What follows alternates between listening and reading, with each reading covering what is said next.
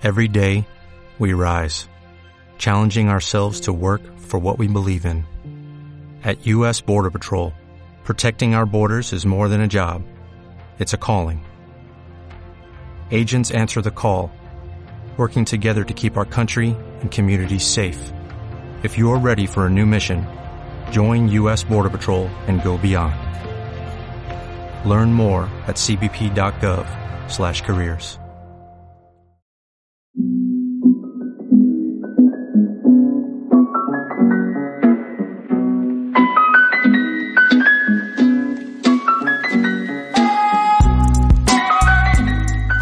¿Sabés que te iba a contar una cosa? Te iba a contar de que eh, creo que hay que cambiar la técnica. Hoy estaba escuchando a Papanicas, maldito Papanicas.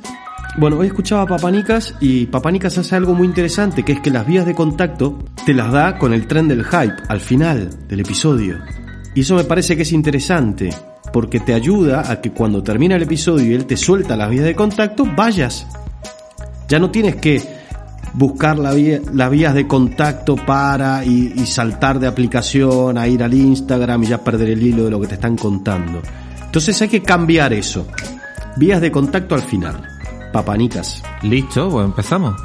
Venga, encontrarás nuestras vías de contacto cuando acabe el episodio. Comienza Hipopótamos. Unos animales sin etiquetar.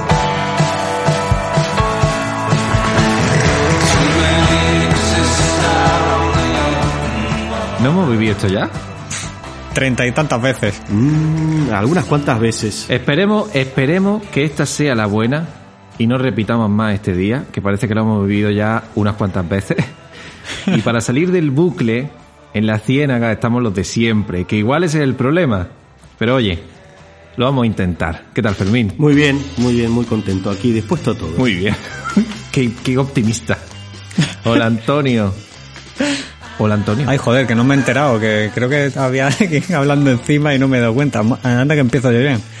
¿Qué tal? ¿Cómo estáis? Muy bien, muy bien. ¿Qué tal tú? Pues bien, bien, con ganas de, de empezar porque viendo los resultados del episodio que yo no he estado, me da la sensación que la gente no quiere que vuelva. Y yo vuelvo siempre. Tienes tu público, Antonio. Aunque sea, aunque sea por fastidiar, tu tío. público. Eso es así. bueno, em, lo he dicho un poco al principio, pero esto es nuestro déjà vu particular. Contamos un poquito más en la ciénaga.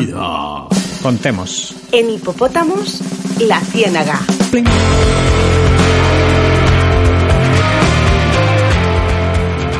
Pues sí, en nuestro déjà vu particular, esto lo vivimos una y otra vez. Y las cosas como son. Aunque el contenido sea otro, esto lo vivimos una y otra vez. Y no se distingue tanto, ¿eh? Pero sé que Fermín ha tenido un proceso difícil para crear este episodio. Y creo que nos trae algunas cosas, pero no muchas. Eso, no, no traigo nada. Eh, gracias, gracias por darme paso. Eh, voy a hablar. Va a ser rápido. Voy a hablar y voy a ser revelador y voy a sorprender a estos dos hipopótamos que tengo en- enfrente. Eh, no tengo nada porque no, no se me antoja. Eh, porque este déjà vu efectivamente lo he vivido cientos de miles de veces. Bueno, no cientos de miles, treinta y pico. O si contamos lo que tenemos bajo la alfombra, cincuenta y pico. Me ha pasado algo extraño que es que habitualmente cuando José lanza conceptos, yo tengo una cámara madura- maduradora y, logro, logro sacar de ahí algo, pero esta vez no. No he sacado nada, llevo 15 días encapsulado en intentar sacar algo y no lo consigo. Entonces he dicho, mira, ¿sabes qué? Como casi todo mi bachillerato, eh, hoy vengo de oyente. Habitualmente lo que te suele pasar es que llegas al contenido que buscas el día que vamos a grabar, ¿eh? También es verdad.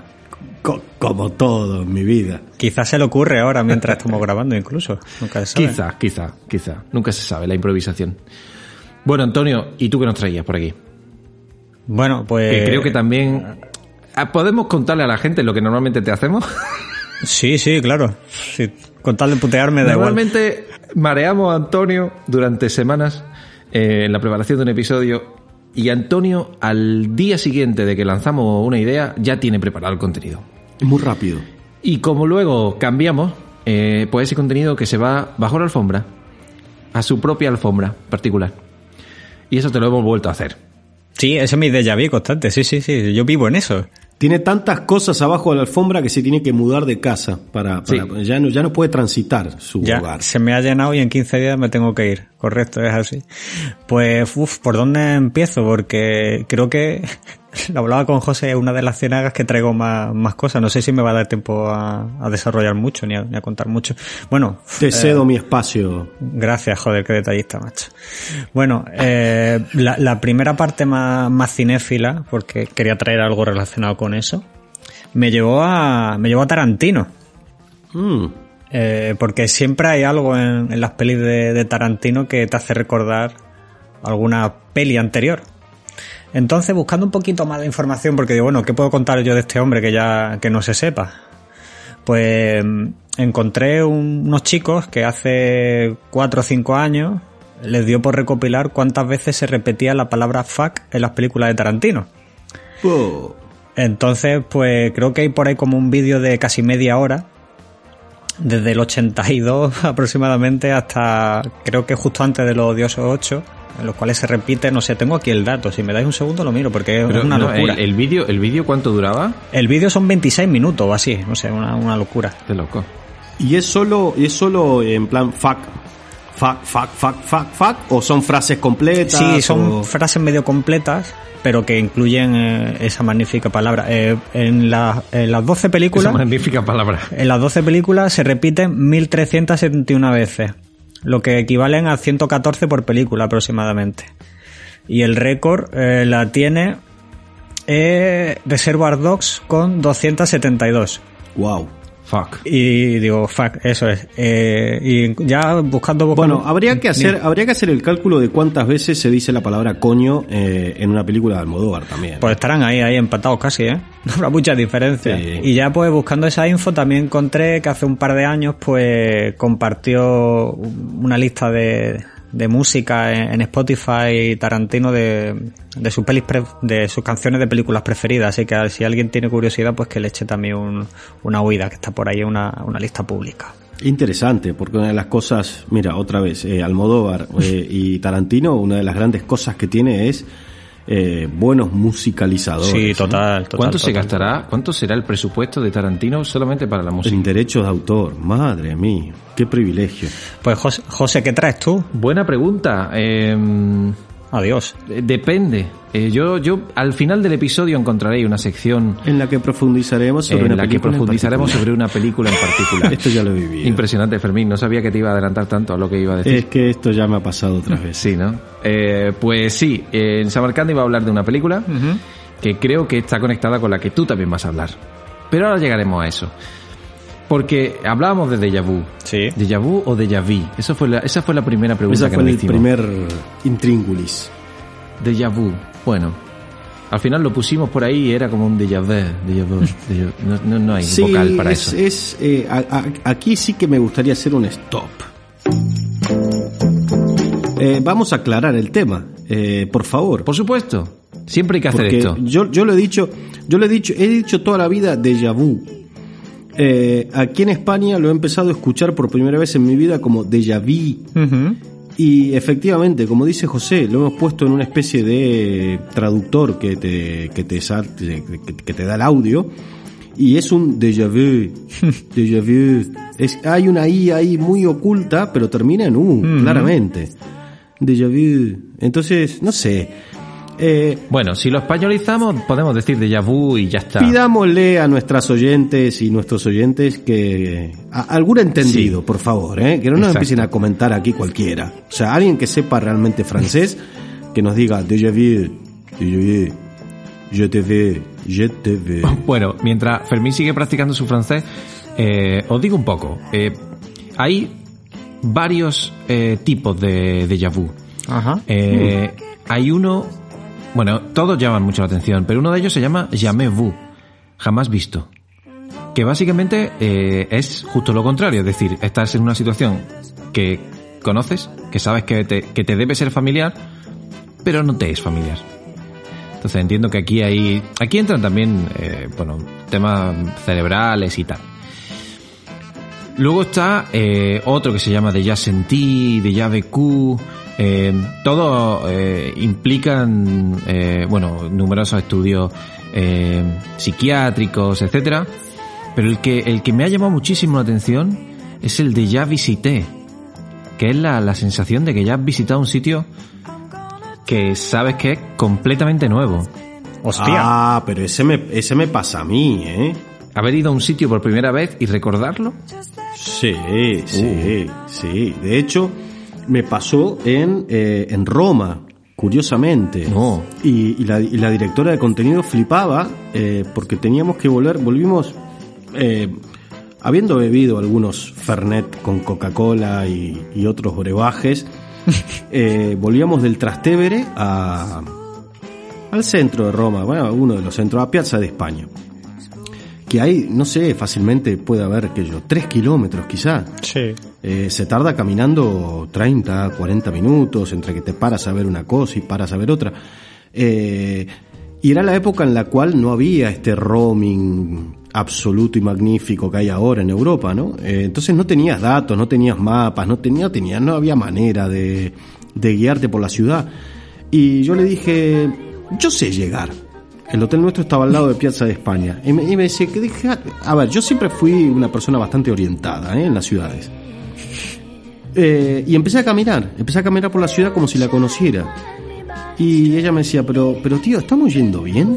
Y le digo, sí, estamos yendo bien. De hecho, en nada, en de acá a 3, 4 minutos, vamos a pasar por el Panteón. Y efectivamente a los 3, 4 minutos pasábamos por el Panteón. Una sensación extrañísima, como si conociera la ciudad. Eh, y, y en una parte de Roma en la cual, como todo casco antiguo, son callejuelas, ahora a la derecha, ahora dos a la izquierda, ahora vuelves a conectar. Y mm, como si hubiese estado ahí. Qué fuerte. ¿Sabés quién dice algo al respecto de como si hubiese estado ahí? Juan José Millás. Ah, sí. Sí, en, en un libro que ahora no, no- creo que es La vida a rato. La vida ratos. Puede ser. eh, hab- habla de que cuando visitó San Francisco eh, no le gustó porque él ya había estado ahí.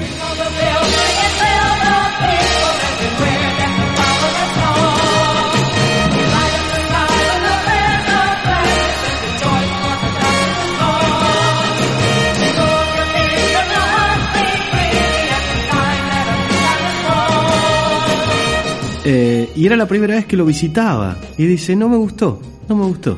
En mi imaginación y como yo lo había vivido, era mejor. Qué curioso. Pues yo no lo, a mí no me ha pasado nunca. ¿A ti te ha pasado eso. Antonio? No, no, no, no exactamente. Yo es que sí que es verdad, y eh, esto sí lo quiero contar, me oriento fatal. O sea, fatal es fatal. Lo que pasa es que tengo una memoria fotográfica súper buena. O sea, mm, voy una vez a los sitios Eso ayuda, ¿eh? y te puedo decir cómo ir andando o cómo ir en coche. Pero no tengo ni puñetera idea ni cómo se llama la calle y cojo un mapa y lo puedo poner del revés perfectamente que no, no me entero. Tengo orientación cero. Pero sí tengo buena memoria fotográfica, eso sí. Pero nunca me ha pasado de ir a un sitio y decir aquí he estado. Eso no, tío. A mí no me ha pasado nunca. Me parece muy curioso. Oye, ¿conocéis...? Entonces, sí. Uy, perdón, José, que te he cortado. No, dale, dale, dale. ¿Conocéis un síndrome que se llama síndrome de Klein-Levin? No. Ni idea. Es que buscando información... Me suena, me suena a gallumbo. Eh, no, esos son Calvin no. Klein, Fermín, pero bueno, gracias. Es Klein Levin, ¿no? Klein Levin. Sí. Ya te- tengo la sensación de haber usado estos gallumbos. Vale, magnífico. Pues buscando info sobre esto, tío, digo, bueno, tiene que haber algún síndrome seguro que, que se relacione con el déjà vu, ¿no? O el déjà vu, o como carajo se diga. Y encontré este síndrome que aquí lo hemos denominado como el síndrome de la bella durmiente. ¿Os suena? No. No. Pues bueno, os leo así un poquito por encima porque me pareció súper súper curioso. Y es que mm, este síndrome se caracteriza por episodios donde los pacientes duermen entre 12 y 21 horas al día y mientras están despiertos manifiestan varios cambios de comportamiento, problemas de concentración y de memoria. Se repite entre cada 70 y 100 días. Y, durante ese tramo que se vuelve a repetir, los pacientes recuperan sus funciones normales. Y lo que me, lo me pareció más, más chulo es porque se llama el síndrome de la bella durmiente. Aparte porque son muchas horas de sueño, es porque parece ser que en el cuento adaptaron la edad a la que empieza a reproducirse, que es a los 15-16 años, con la, con la edad que tiene realmente la, la princesa o el personaje femenino en la, en la Bella Durmiente. Parece súper súper chulo. Aparte también, pues, otra de las cosas que, que se, se crean son trastornos eh, sobre el déjà vu, que los pacientes creen que están despiertos, cuando realmente están dormidos. Una cosa súper extraña. Me pareció súper chulo y digo, bueno, pues lo, lo comento y hay un artículo bastante chulo en la, Jotdown que habla, que habla de eso. Qué curioso. A mí eso de dormir 21 horas seguidas me pasa, pero con menor frecuencia, o sea, con una frecuencia más corta. ¿eh? Yo casi que una vez al mes necesito dormir 20 horas. Pues entonces tu síndrome lo podemos ya denominar el síndrome de Fermín directamente. Sí, sí. Es una cura de sueño. A mí me encanta la, la elegancia de la cura de sueño. Bueno, eh, este hecho, el déjà vu, este, ¿cómo lo podemos llamar? ¿Un acontecimiento mental? ¿Cómo, cómo se Es llama un, esto? es un comportamiento de la memoria. Perfecto. Vamos Pues este así. comportamiento de la memoria ha obsesionado, nos, nos obsesiona a todos, nos encanta a los seres humanos investigar y saber por qué pensamos de esta manera, por qué nos ocurre esto, etcétera.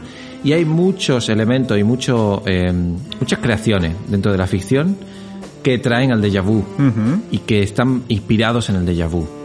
Uno de ellos es con el que... Y además hay una cosa muy curiosa, que el déjà vu lo introducen muchas veces con un leitmotiv, Sí.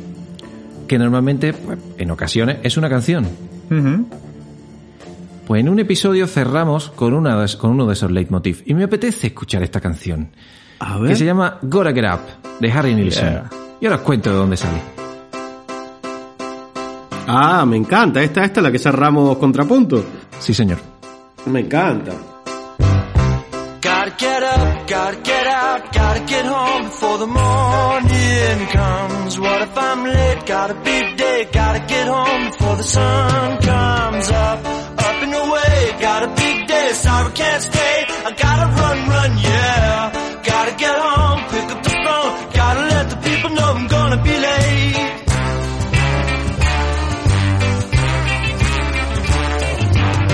There was a time when we could dance until a quarter to ten.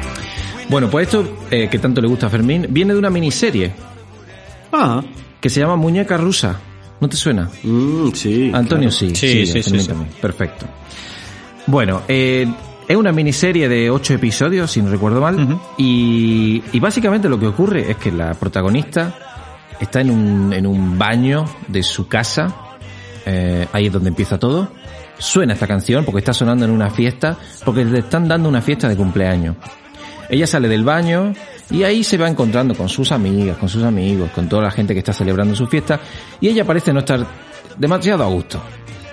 Eh, entonces, en el primer episodio ya vemos que algo raro está pasando y llega un punto en el que ella pues muere y se despierta en el mismo sitio. Otra vez en el baño, mirándose al espejo, en el, exactamente el mismo sitio.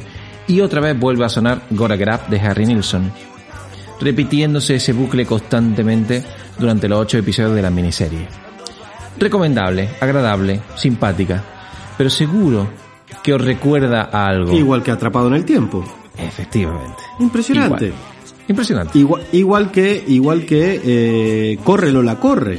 Por ejemplo. ¿La habéis visto a Corre Lola Corre? Pues igual, eh, son, creo que se, se levanta tres veces, creo. Y, y su, la misión de Franca Potente, interpretando a Lola, es conseguir el dinero para pagarle a un mafioso que tiene retenido a, Manny, creo que era el, nombre del novio. Y, son las, las tres veces que suena ese teléfono, que lo coge, que recibe la llamada de Manny pidiéndole dinero, y tres oportunidades eh, para conseguir ese dinero. Y la película vuelve a arrancar una y otra vez, una y otra vez, una y otra vez, cada una con sus pequeñas varianzas en la vida. Sí, total. Y no sé cuántas obras de ficción hay con este, con este tema. Quizá la más famosa de todas nos vaya a recordar esta canción.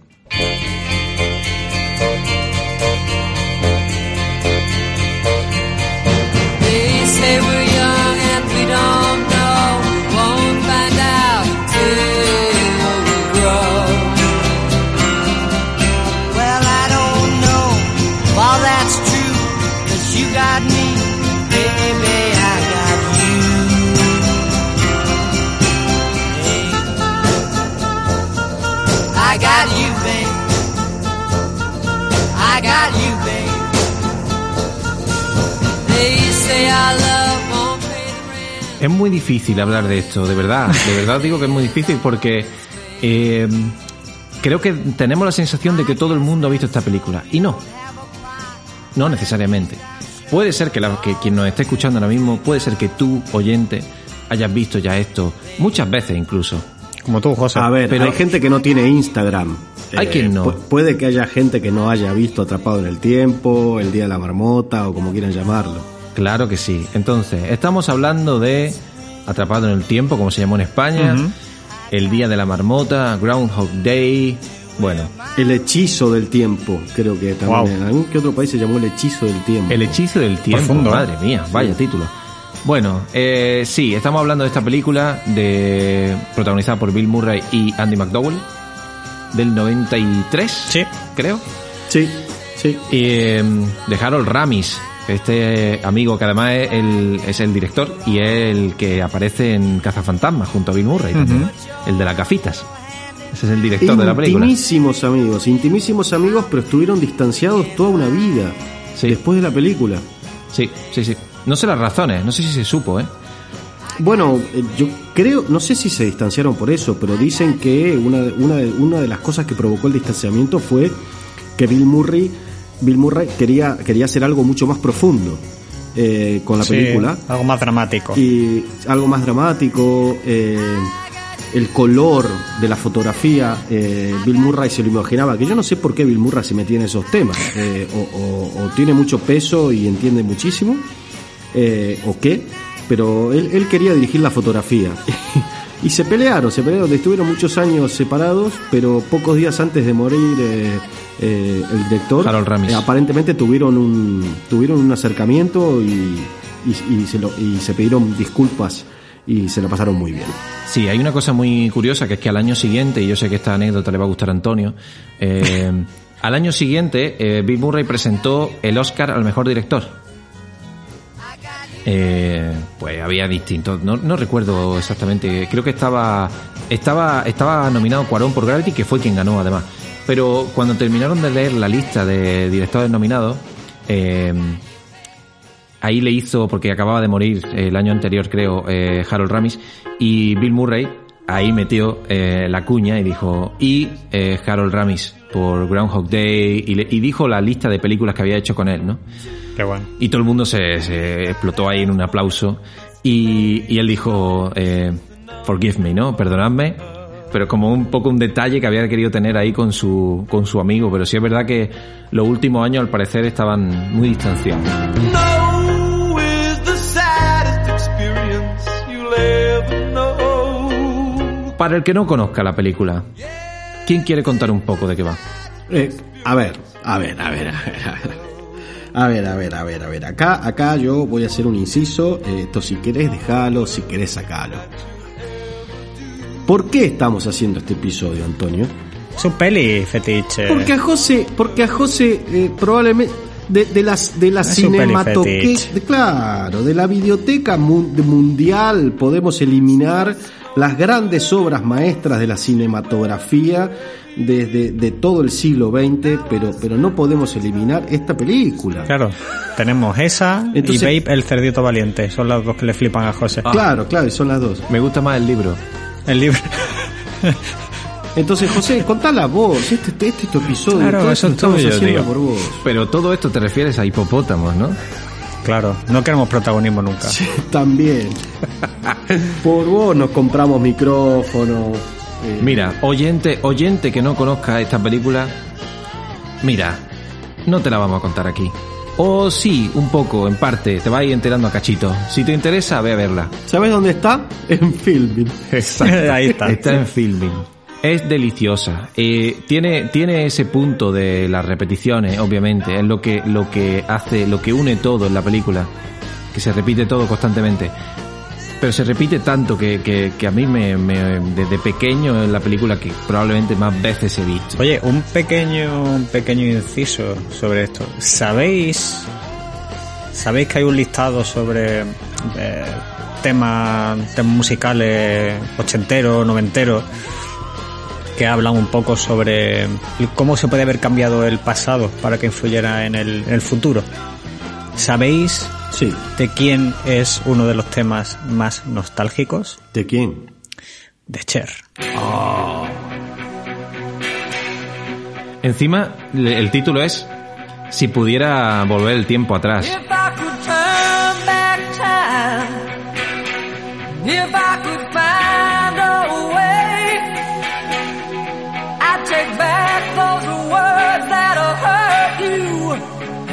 You'd stay. I don't know why I did the things I did.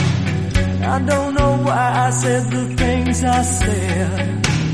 Pride's like a knife, it can cut deep inside. Words are like weapons, they wound sometimes. I didn't really mean to hurt you.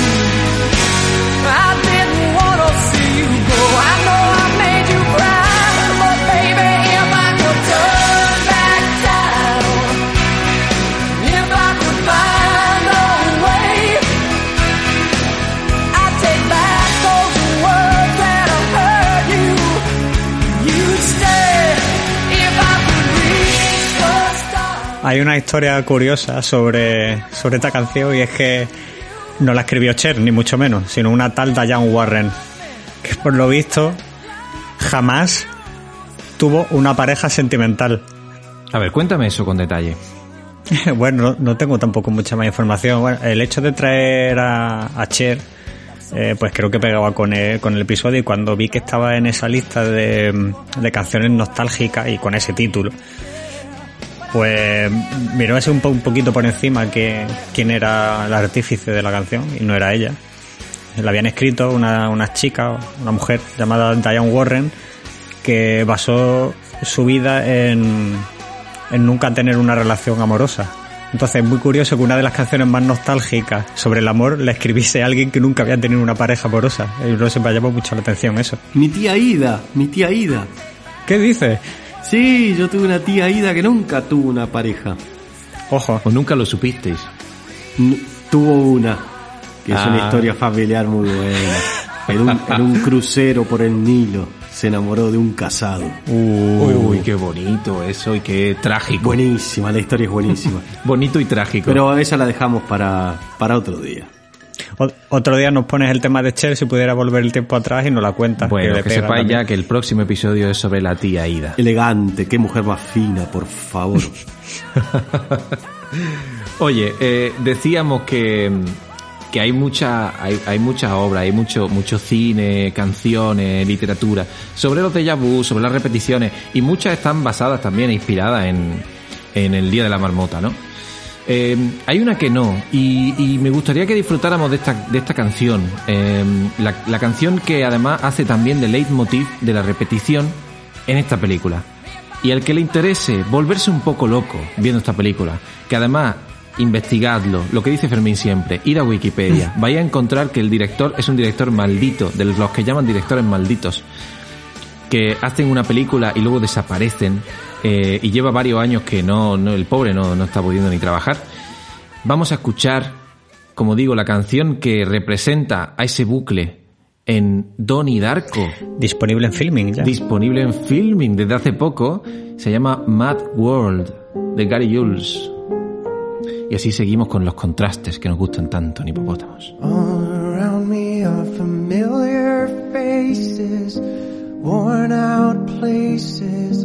worn out faces, bright and early for their daily races, going nowhere, going nowhere.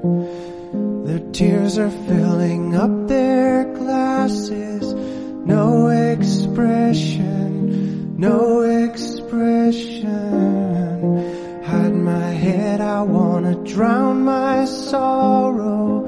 No tomorrow, no tomorrow.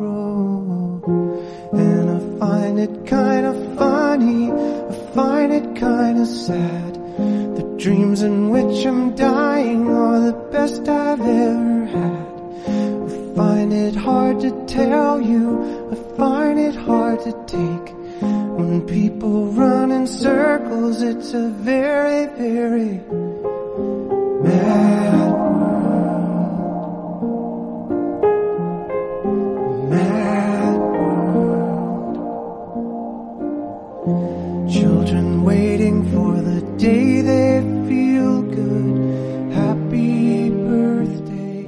Fermín tenía por ahí canciones.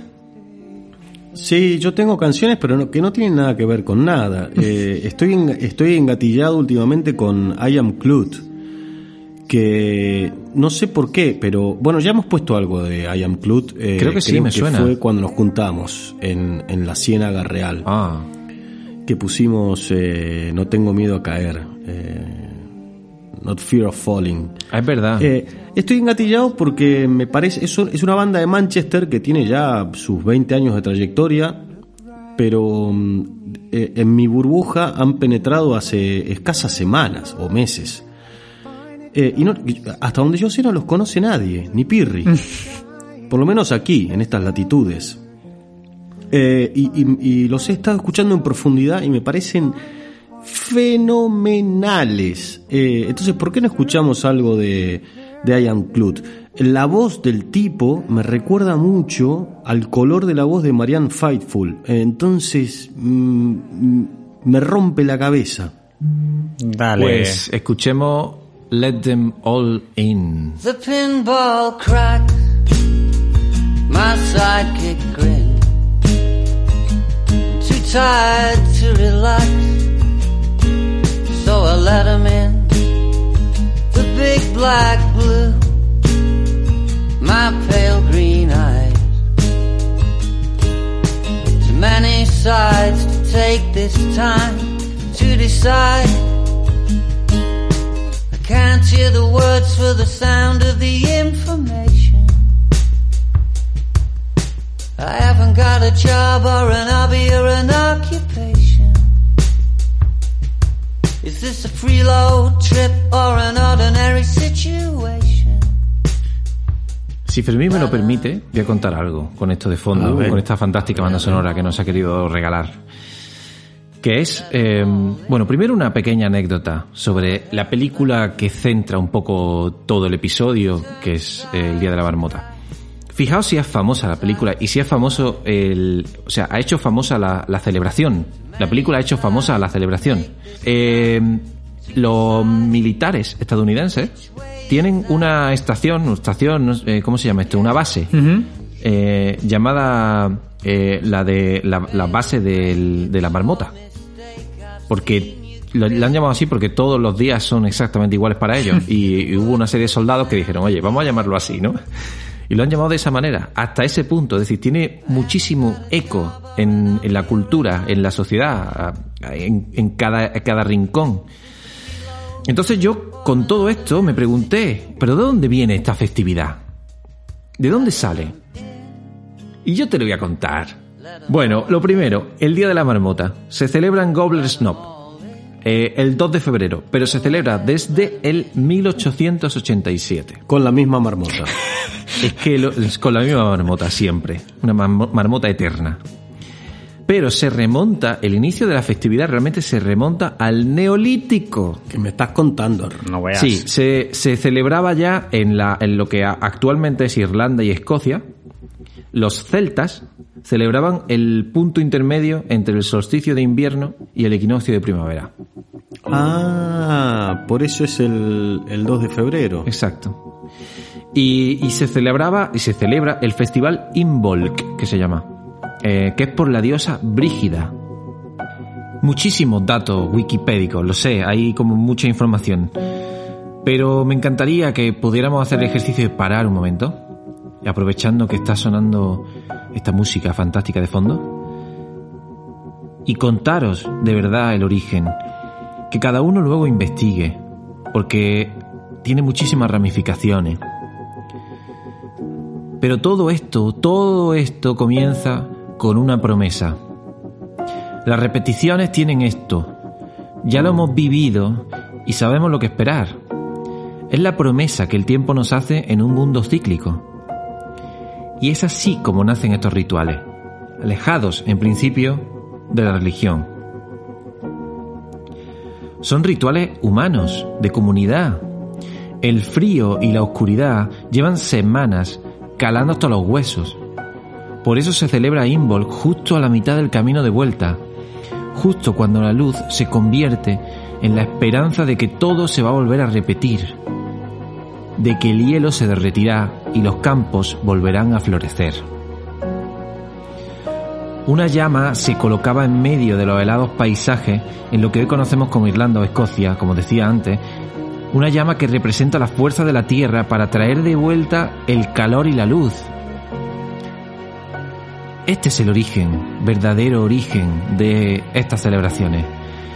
Algunos conocerán el 2 de febrero actualmente como el Día de la Candelaria también, porque la cristianización en Europa comenzó una larga evolución de todas estas costumbres con infinitas ramificaciones. Pero da igual si es la Candelaria, Involk o el Día de la Marmota. Todos buscan lo mismo, el regreso de la luz. Que la promesa se vea finalmente cumplida.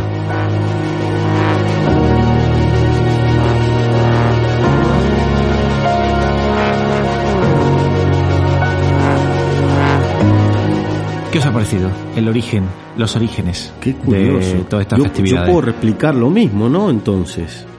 Claro, El, de- el 2 de febrero es, es- es algo de mi covacha y si, si veo mi sombra, voy, voy comprando los plantillos. exactamente, correcto. Qué bueno. Bueno, Fermín, creo que nos vas a traer algo de música. Algo de música de un portugués. Sí, en realidad sí, te voy a contar por qué vamos a escuchar un portugués. Sí, em, a ver si tengo acá. Vamos, vamos a improvisar. Vamos a improvisar. Te, iba a poner ese portugués porque em, preparando cosas eh, para este episodio, como no le encontrábamos vuelta alguna, bueno, no le encontrábamos, yo no le encontraba vuelta alguna, to be honest, eh, se me ocurrió mm, hacer un juego de las cosas que, que hubiese aprendido yo si, si tuviese un día de déjà vu permanente. Eh, y apunté un montón de cosas y de repente me puse, me puse a escuchar música y eh, así en modo aleatorio y, empecé a coger distintos párrafos de distintas canciones que iban sonando muy random en- en mi teléfono. Entonces, eh, hubo una frase de esa canción que me encantó, que de todas las que tengo ya no sé ni cuál es, así que voy a leer algunas. Eh, aprendí a emborracharme una mañana de domingo, y, es- y- y es verdad, eh, a, a nuestra edad, uno ya no se emborracha un sábado a la noche, sino que se emborracha una mañana de domingo caminando por el rastro. Aprendí a silbar en una sala de espera y a poner música en funerales a pintar jaulas con Prevert. Aprendí que el napolitano no se aprende, se siente. Esto lo aprendí gracias a Papanicas, que un moralista es una persona que le dice no a otros y que una persona moral se dice que no a sí mismo. Aprendí que no por mucho madrugar se amanece más temprano y que al que madruga ya ni Dios lo ayuda. Nunca aprendí a leer las instrucciones, pero aprendí a desprender botones de vestidos. Eso es de una canción que creo que es de Pedro Guerra. Me pareció fantástico. Ah, bueno, no, pará. Creo que esa frase es del portugués. Ahora lo vamos a descubrir, no lo sé. Aprendí que los generales odian los domingos. Y aprendí lo que es el ansia pero no aprendí lo que hacer con ella. Que las flores de un cementerio si las mueve el viento parece que están llorando. Aprendí a convertir el agua en vino, a abrir la puerta equivocada, a refrescar una casa en la playa y a ventilar mi cuarto los domingos. Aprendí a esconder pudores en un placar y a preparar la cama para dos. A bailar en la oscuridad de una casa en Córdoba y que hay mochilas que es mejor no cargar. Aprendí a sentir las fragancias de las falsas promesas y sobre todo aprendí que las piedras, las piedras, ¿qué van a saber de amores? Eu só sei viver de. Nunca fui, nu, não fui nunca de estudar. O que sei foi aprendido. pelas artes de escutar. Eu só sei viver de ouvido. Nunca fui de erudições. Mas eu sei pôr em sentido o bater dos corações. Não me queiras no papel. Do escritor muito inspirado,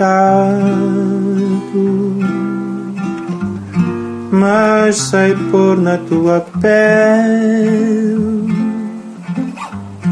um poema arrepiado, mas sei pôr na tua pele um poema arrepiado. Eu só sei viver de ouvido. Nunca leio as instruções. Fermín, Presente. ya me has dicho que esta vez no te dé paso. Efectivamente. Que no va a haber, no va a haber maleta del picabueyes, ni perro lámpara. Pero va a ser la primera vez que no lo haya. Para ¿Sí? ti. Es, y a ver si salgo del blues del bucle en el que estoy metido. Entonces, lo que nos queda es irnos con algo muy especial. Tenemos ranking.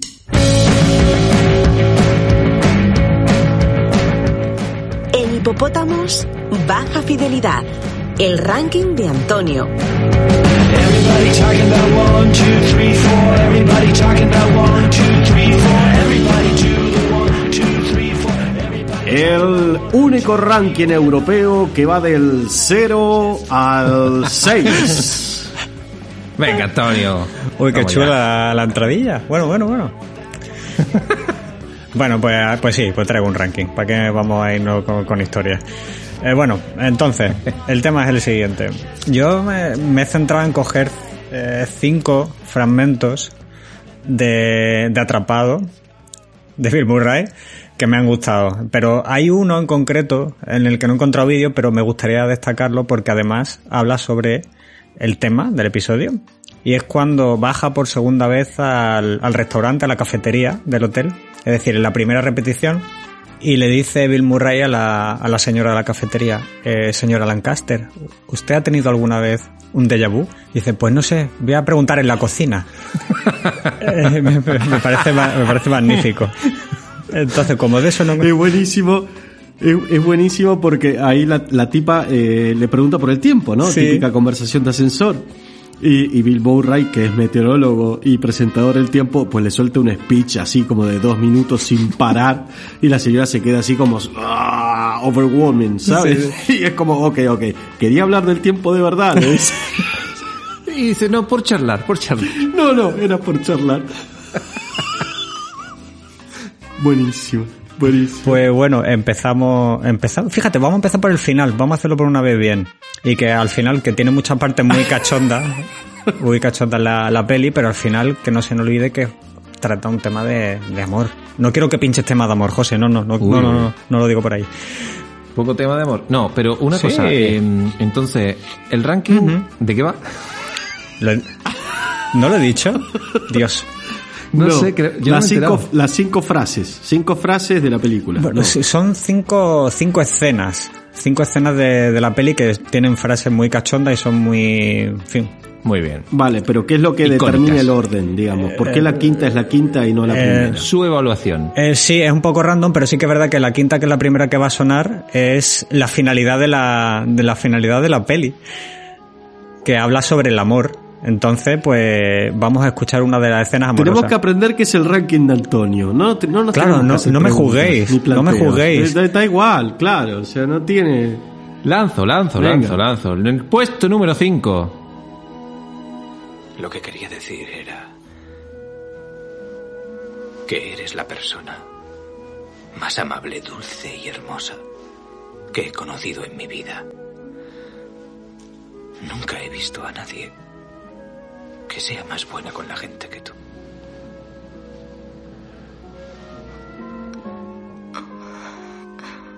Decías algo. Ahí estaba, el puesto número 5. Vale, lo que Esa escena romántica. Te has puesto muy romántico. Sí, es por, es por romper un poco lo- los estereotipos que tengo normalmente. Eh, bueno, Muy bien. puesto 4, toca ahora, puesto 4.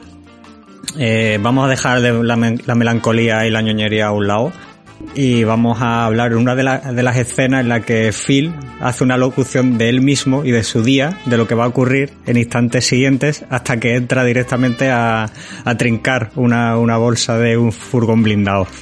Ahí lo vamos a escuchar. Una ráfaga de viento. Un perro ladra. Entra el camión.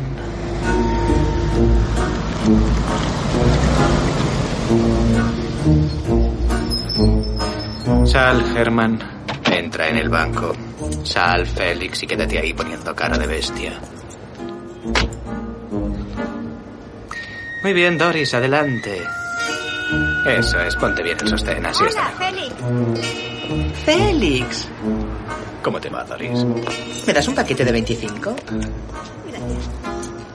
Diez, nueve, ocho. Coche. Seis, cinco, monedas. Tres, dos.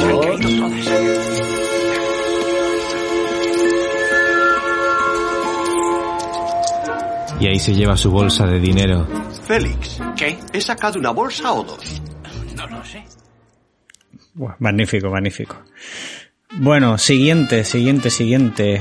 Puesto 3. Aquí esta es una de mis favoritas. Y es cuando Bill Murray se pega un mosqueo bestial. Cuando critica y, y, y elude en voz alta que antes el día de la marmota sí significaba algo. El día de la marmota solía significar algo en este pueblo. Solían sacar la marmota y solían comérsela. Sois unos hipócritas. ¡Todos! ¿Tienes algún problema con lo que estoy diciendo, Larry? Suelta la lengua, ponte aquí y habla, ¿eh? ¿Te estoy alterando, princesa? Si quieren una predicción acerca del tiempo, le preguntan al fil equivocado. Yo les daré una predicción del invierno. Va a ser frío.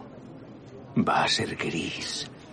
Y va a durarles el resto de su vida. No sé dónde leí que no es casualidad que la marmota y, y él y el protagonista se llamen de la misma manera. Sí, ¿eh? sí, Phil. sí, sí.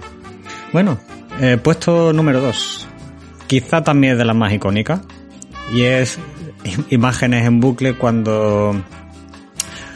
eh, cuando Bill Murray directamente a las 6 de la mañana no tiene que hacer otra cosa que reventar el despertador contra el suelo. Yo creo que más de uno hemos soñado muchas veces en hacer eso. Destrozar el radio despertador contra el suelo.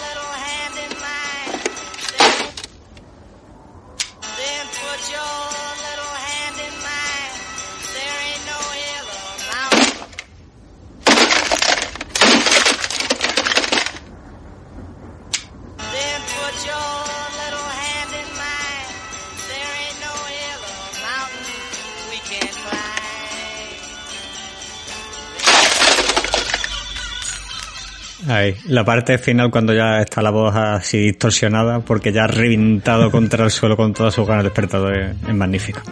Bueno, y aquí... ¿Cuántos despertadores ha, ha roto? Uf, no, no lo sé. por- decía que era el bucle se había repetido durante no sé cuántos años seguidos. Era una cosa... Sí, dicen, hay estudios que dicen que el bucle se repitió durante 33 años. Pues, Ay, pues imagínate, Oh. calcula. Puesto número 2. No, ese era el 2, José. Ahora va el 1. No, ¿cómo? Sí. no, es que el 2 es 2 y 2 bis. Entonces aquí, yo tengo un vídeo Sí, más. sí, sí, pero espérate para el final, no rompas la Ah, magia, vale. tío. Joder. Porque es el 0, Ah, José. es. Claro, es que lo iba a hacer por eso. Ah, que tenemos el puesto cero esta vez. Joder, macho, tío, es que... Ay, perdón, Nada. perdón, no, lo he reventado. Nada, no pasa nada, ya está. Puesto número uno. Puesto número Eso uno. se quita. Puesto número... No, sí, está guay. eh. Pues, puesto número uno. Vosotros... ¿Te pongo música para el puesto número uno o no? No, para el cero. Tengo tu para música el el para el puesto cero, número para el uno. cero, mejor. Ah, bien. Imaginaos que sois inmortales, porque al final Bill Murray era inmortal, era Dios. Y decidís una noche salir borracho de un bar con dos mendas y, y metéis el coche directamente en los raíles de- del tren. ¿Por qué no? ¿Quién no lo ha hecho? Eh, no olvidéis el cinturón. Eh, chicos, ¿quién más se zamparía unas tortitas ahora?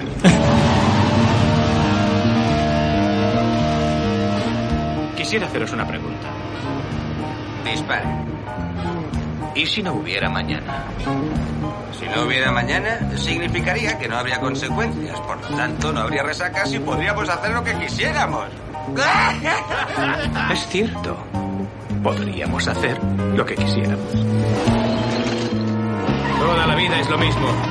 Limpia tu habitación, ponte derecho, no arrastres los pies, tómalo como un hombre, pórtate bien con tu hermana, no mezcles cerveza y vino jamás. Ah, sí. No conduzcas por las vías del tren. Vaya, en fin, en eso podría estar de acuerdo. Y aquí, por supuesto, saltamos al momento en el que ya, por fin, la policía los para. Sí, eh, tres hamburguesas, dos de patatas, eh, dos batidos de cacao y una cola grande. No olvides las tortitas. ¿Es temprano para las tortitas? Nunca es temprano para las tortitas. Y bueno, y ahora, José, ¿me va a poner un redoble o algo así para el número cero? Sí, te voy a poner esto que me gusta ponértelo para...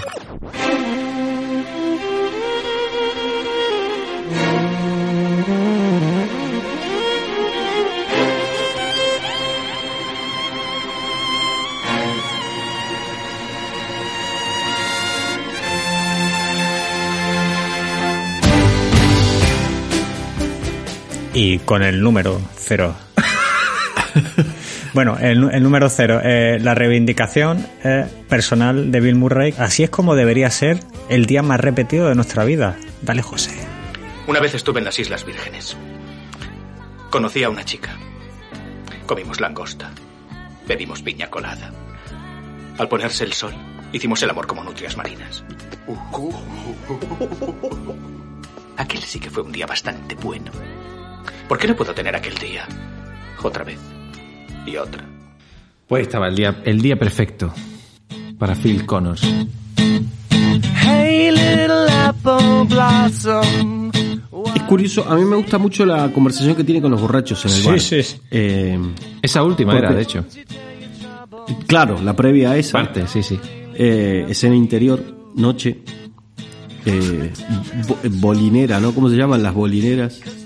Bulineras. Boli- ¿Cómo? La- los locales estos de, de bolos. Boleras. boleras. Ah, bolera. boleras. Eh, sí, el bowling.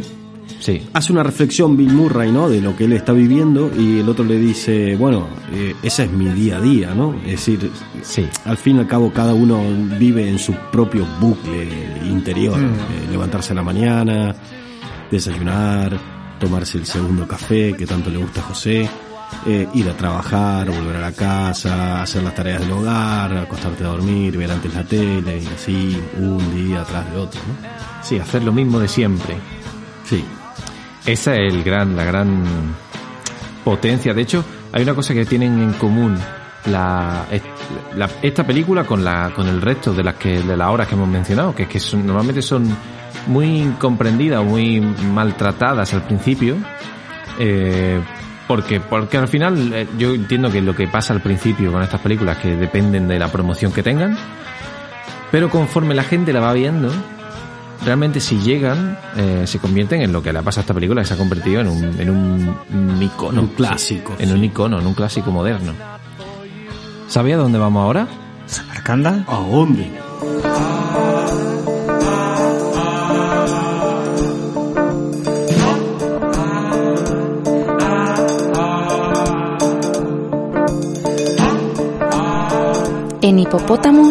Viaje a Samarcanda.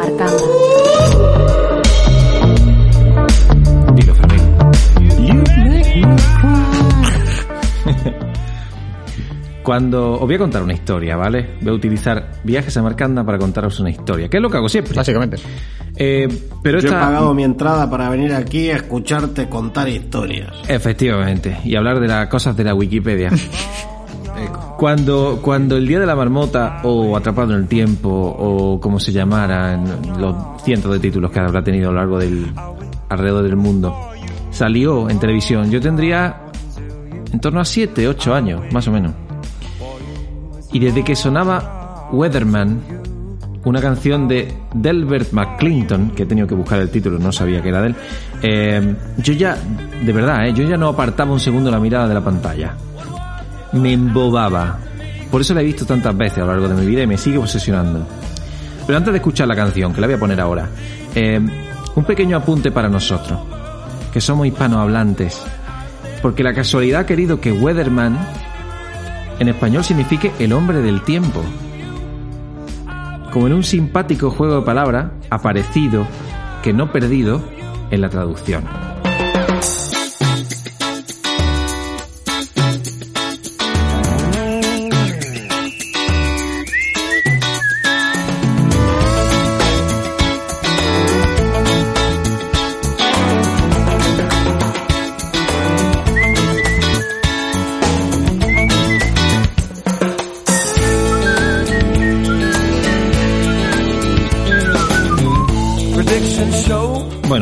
Connors, el protagonista, que siempre me ha parecido que era un poco el alter ego de Bill Murray, que ha dejado mucho su personalidad en el personaje, eh, parece recorrer en el pueblo imposible de deletrear de Punxsutawney el viaje del héroe de Joseph Campbell. Y aquí es donde os cuento esta historia. No sé si sabéis de lo que hablo con el viaje del héroe de Joseph Campbell, pero por si acaso os lo cuento. También se llama monomito, eh, que puede sonar un poco a chino, pero ya os adelanto que no voy a descubrir absolutamente nada nuevo. Más bien a demostrar que todas las historias se construyen de la misma forma. ¿Y sabéis desde cuándo se construyen de la misma forma, no? Desde Grecia, como siempre.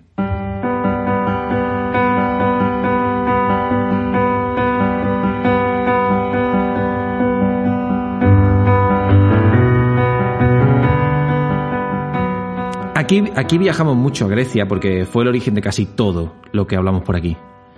De una u otra forma, al final. Y, y no iba a ser menos con esto. Joseph Campbell eh, era un escritor que describió el viaje del héroe eh, como un bucle, como el recorrido circular dentro de cada historia donde el personaje protagonista pasa por diferentes etapas. Hasta ahí bien. Se describió en el 1949 por primera vez. Pero es, muy antiguo, obviamente, el viaje del héroe. Lo que pasa es que hasta ese momento nadie le puso orden. Ni los griegos. Hemos, exacto. Hemos hablado de Ulises y de Orfeo en otro episodio de Hipopótamo. Y no creo que sea casualidad que esos personajes eh, siguieran precisamente varios de los pasos que describió eh, Campbell siglos después, milenios después. Pero volviendo al tema, voy a enumerar los pasos del viaje del héroe. Lo primero es una llamada, una llamada a la aventura.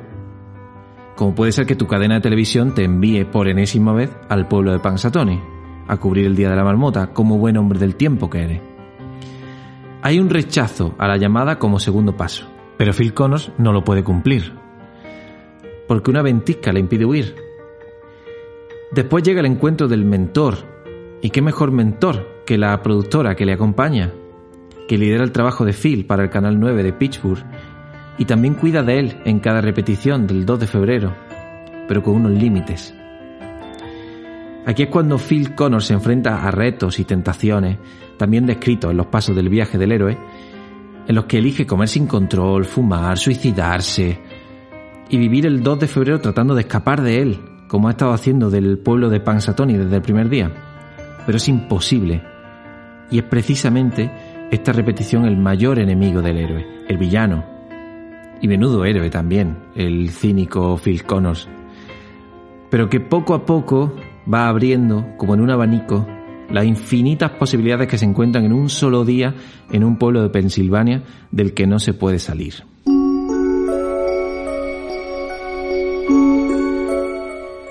Siempre es 2 de febrero y tras tocar el abismo, que es otro de los pasos, en una infinidad de días idénticos, que según los estudios dicen que son años, como decíamos antes, 33 años, Phil comienza su transformación.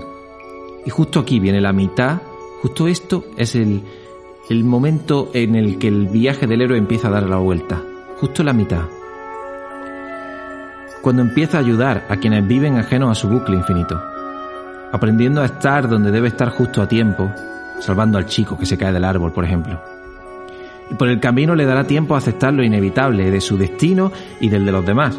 Por eso habrá alguien a quien le será imposible salvar, por más que lo intenta. Pero Phil, en este punto de la película, ha decidido ya, sin decírnoslo, que si algún día el calendario pasa al 3 de febrero, el 2 habrá sido el mejor día posible. Es así como nos movemos hacia el siguiente paso del héroe, la expiación. Que en esta historia se nos muestra además en una fecha simbólica, en el punto intermedio, como decíamos antes, en el punto intermedio entre el inicio del invierno y de la primavera, entre el solsticio y el equinoccio, para celebrar el regreso de la luz, para traer de vuelta lo que parece no llegar nunca para quienes viven los duros inviernos bajo cero y para quienes viven el mismo día una y otra vez, porque el regreso de la luz, el fin del bucle, el viaje del héroe, el día de la marmota, no es otra cosa que la esperanza de la primavera.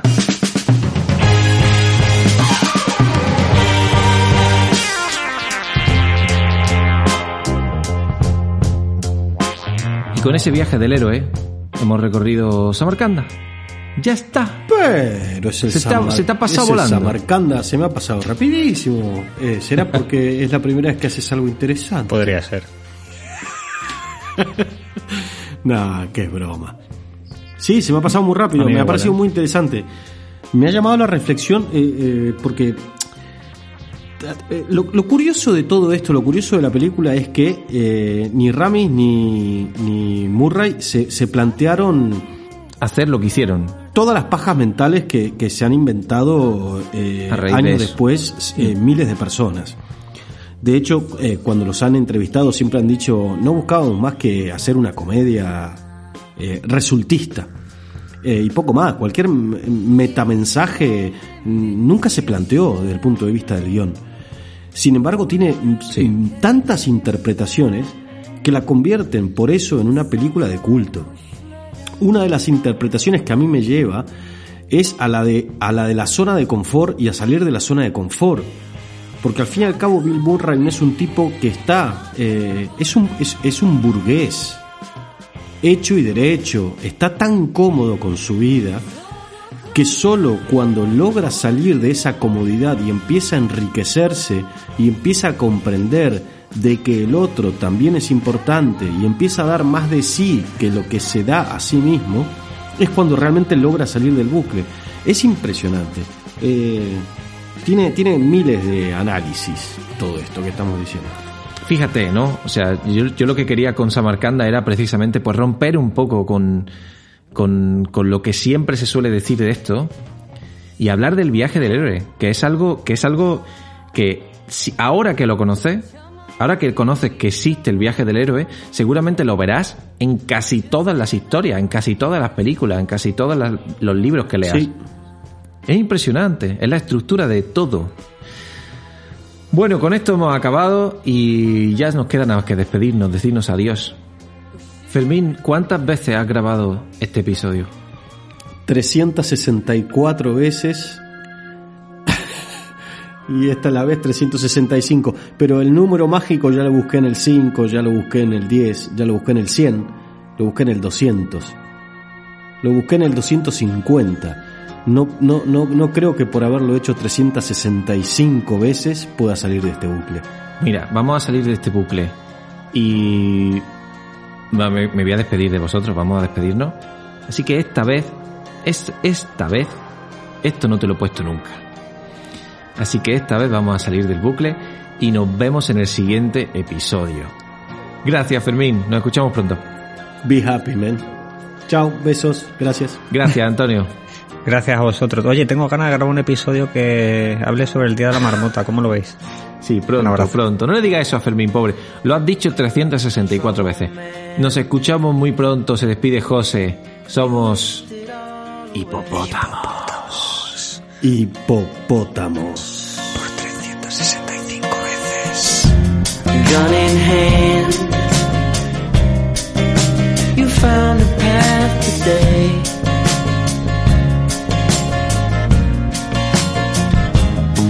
I know nothing about trouble, man. foreign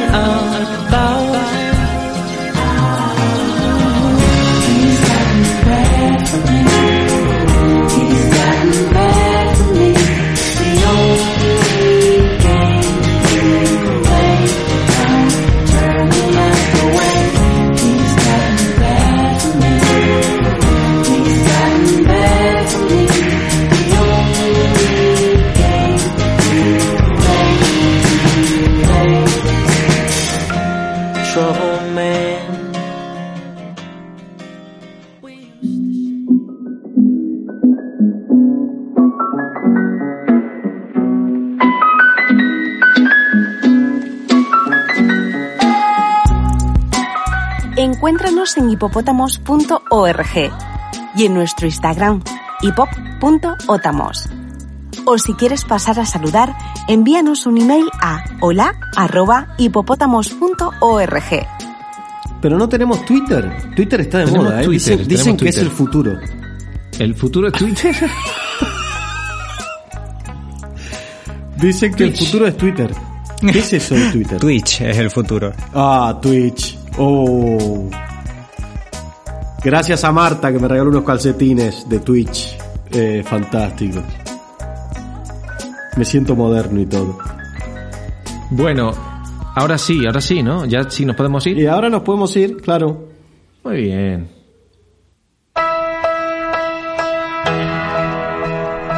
Comienza Hipopótamos.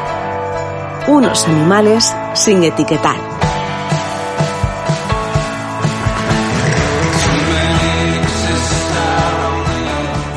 ¿No hemos vivido esto ya?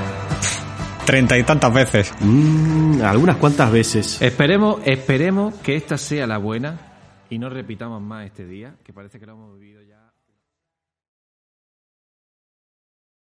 Como nuevo cliente de Western Union, puedes disfrutar de una tarifa de envío de 0 dólares en tu primera transferencia internacional de dinero en línea. Envía dinero a los tuyos en casa de manera rápida, fácil y conveniente. Visita westernunion.com o descarga nuestra app hoy mismo y tu primera tarifa de envío corre por nuestra cuenta. Aplican ganancias por cambio de moneda. No disponible para tarjetas de crédito y envíos a Cuba. Servicios proporcionados por Western Union Financial Services Inc. NMLS 906983 o Western Union International Services LLS NMLS 906985.